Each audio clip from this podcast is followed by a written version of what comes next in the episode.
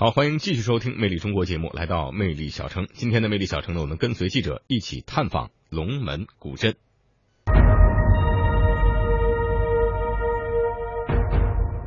龙门古镇位于浙江省富春江口的富阳市，距离省会杭州三十八公里。从前受江水阻隔，交通不便。如今一条公路跨过富春江，直达龙门。古镇虽小，却奇事不断。一九四零年十月的一个清晨，笼罩在龙门镇上空的云雾，渐渐的向周边的山头飘去。镇外的田间小路上，突然出现了一对人影，他们身上穿着黄色军装，头上的钢盔闪烁着贼光。他们是什么人？来到龙门镇想干什么？这是中国抗日战争的第四个年头，驻扎在浙江富阳的侵华日军下江清剿扫荡，被中国军队七十九师二三五团击退。溃不成军的一小股日本兵夺路而逃，翻山越岭窜到了龙门镇外。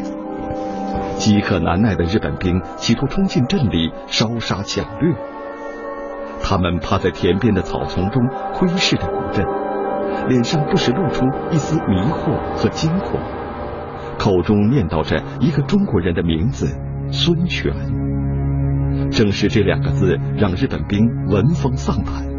对这个千年古镇望而生畏，最终未敢踏入一步。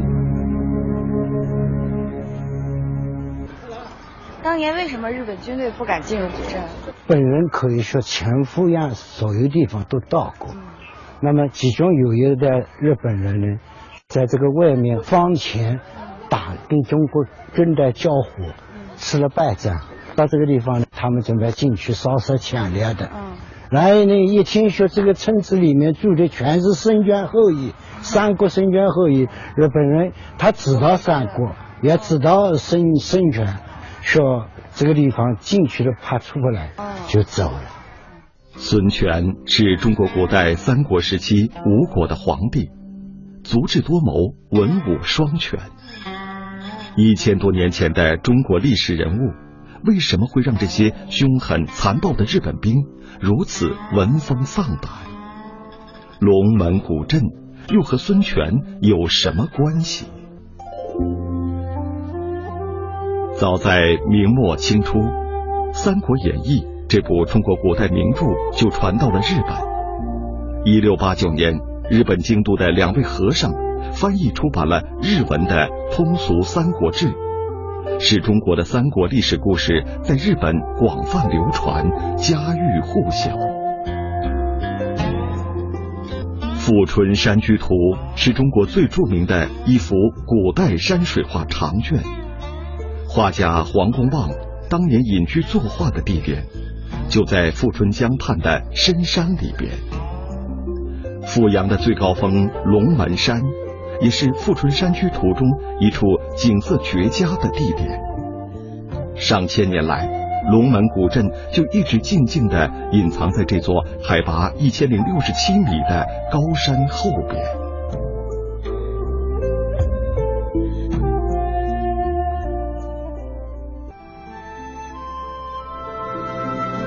龙门镇口，孙权故里四个大字赫然在目。全镇的七千多居民中，百分之九十以上都姓孙，许多人家的屋门上挂着自己是东吴大帝孙权后裔的牌子。哎，你们好，我我看到门牌上写的您是吴大帝第五十八代世孙，是？对对，是您吗？是是是是。啊，你好你好。啊，你好你好。好，坐下。啊，谢谢谢谢。你们家几口人呀？我家呢，呃，这个是我老婆一个女儿，我们三三口人，三口之家。我们这个古镇是迷宫一样的，像我们这个明字堂，它是我爷爷房子中间房子造好了，儿子旁边再造房子，身体再造房子，一一传一传传下来，所以说整个村子都连在一起，逐步逐步扩大了以后，整个嗯古镇连在一起的。您提到的这个迷宫有什么功能吗？整个古镇的布局就是因为它本身是唐虞外来入侵的，嗯，那个是有这个理念设计在里面的，所以说我们整整个古镇连在一起，包括现在。我们尽管我们古镇开发了，四 A 级景区了，但是游客进来走到这个地方也找不到出路，也是走到古镇中间那个东南西北西北也分不清楚。哦，是这样，我刚才来的一路上就一直在找路，都找不到方向。龙门人自古民风淳朴，个个英勇强悍，具有团结一致、抵御外敌的家族传统。二零零九年，龙门古镇被评为中国历史文化名镇。游客们走进龙门，无不被古镇悠久的千年历史和浓郁的宗族文化所陶醉。在镇里著名的孙权家菜馆。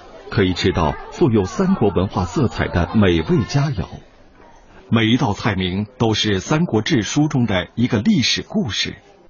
这个菜是什么名字？这个叫虎尾酵母。虎尾酵母。对，在《三国志》上面有这个孙权在呃打猎的时候打了一只老虎，他因为他很孝顺，他把这个尾巴割下来孝顺他母亲。后来因为没有那么多老虎尾巴，后来用呃牛尾巴对替。那现在那个是牛尾巴。哎，对。啊，吃到吃这道菜就是说，教育我们的后辈，就是说要孝顺长辈。那这个是呃锦囊妙计啊，你像这一套是神机妙算，这一个是虎烧侧边，像这一这一条鱼是。单刀赴会，那这个菜是什么？这是叫孙权加面筋。面筋。对，呃，孙权母亲在孙权每一次出征之前，嗯，都把这个作为干粮，嗯，呃，给他儿子，呃，带上。那么后来呢，就是说，每一次他们的将士啊，打胜仗回来以后，作为犒劳就将士的一一道名菜。只有这样子保留流传到至今。据《三国志》记载，孙权是吴郡富春人。那么，富春和富阳是什么关系？孙权出生于江苏下邳，从未到过浙江富阳。龙门古镇又如何成为孙权故里？蒋金乐先生对三国文化颇有研究。他的家中收藏着许多宝贵的文物。啊，我们看一下东西在里面。对，我把这个门，对对对对对，这样呢，就这个书柜会比较大一点。好，这个你帮我拿一下啊，这个是老物件了，老宝贝了啊，这个你看破破烂烂的啊，但是是他们的宝贝，这是他们的宗谱，《三国志》的吴书里面。孙坚是孙权的父亲，对吧？对。吴军富春人。富春。对。不是富阳。你问题提得好了。就是我们秦始皇统一六国的时候，那个时候富春就县外郡县，那个时候的名称就叫富春。那么现在怎么会变成富阳？你看啊，看我们的富阳的县址，吴就是孙权的时候，那个时候还是富春县。看到吧？你看富春县好，什么时候改成富阳县？好，你看到了晋朝的时候，看到没有？变成富阳县了。啊，这是孙氏宗谱。孙忠就是孙权的爷爷。你看，居富春长春乡阳平山。你看孙坚，然后到了孙权这一辈，孙权的哥哥孙策，这个就是孙权。所以这个脉络就很清楚了。对吧？这个阳平山就在我们的富春，是不是？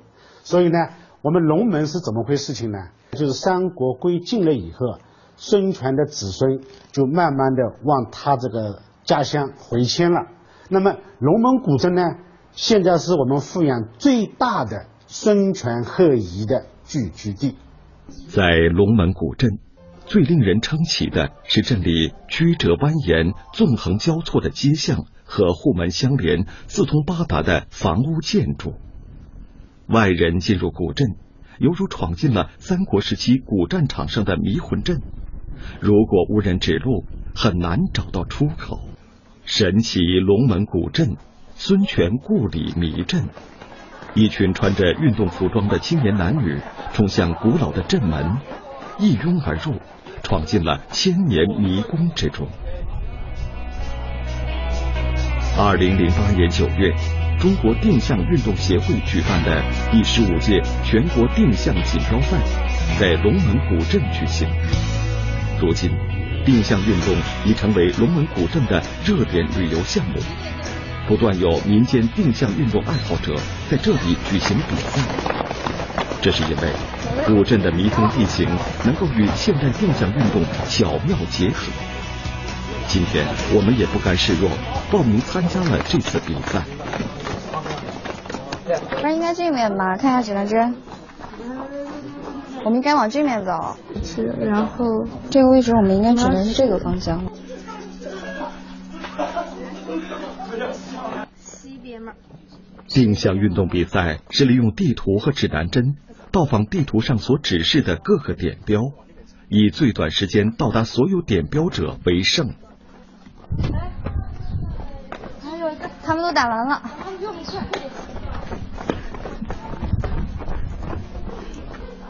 来打。对，我们的第二个点。好了，走。等候在终点的裁判长终于迎来了第一组到达的选手。来，十九分四十二秒。一二四五六七八九十，十个点，成绩有效。好，胜利。二十五分四十六。我们刚刚有几分钟和杨月。杨月。龙门古镇在历史上曾经多次遭到外来入侵的威胁。但一次又一次化险为夷。一八六一年九月，太平天国的农民军攻打浙江绍兴，途经龙门，上千人将龙门镇围困了七天七夜，未敢进到镇里。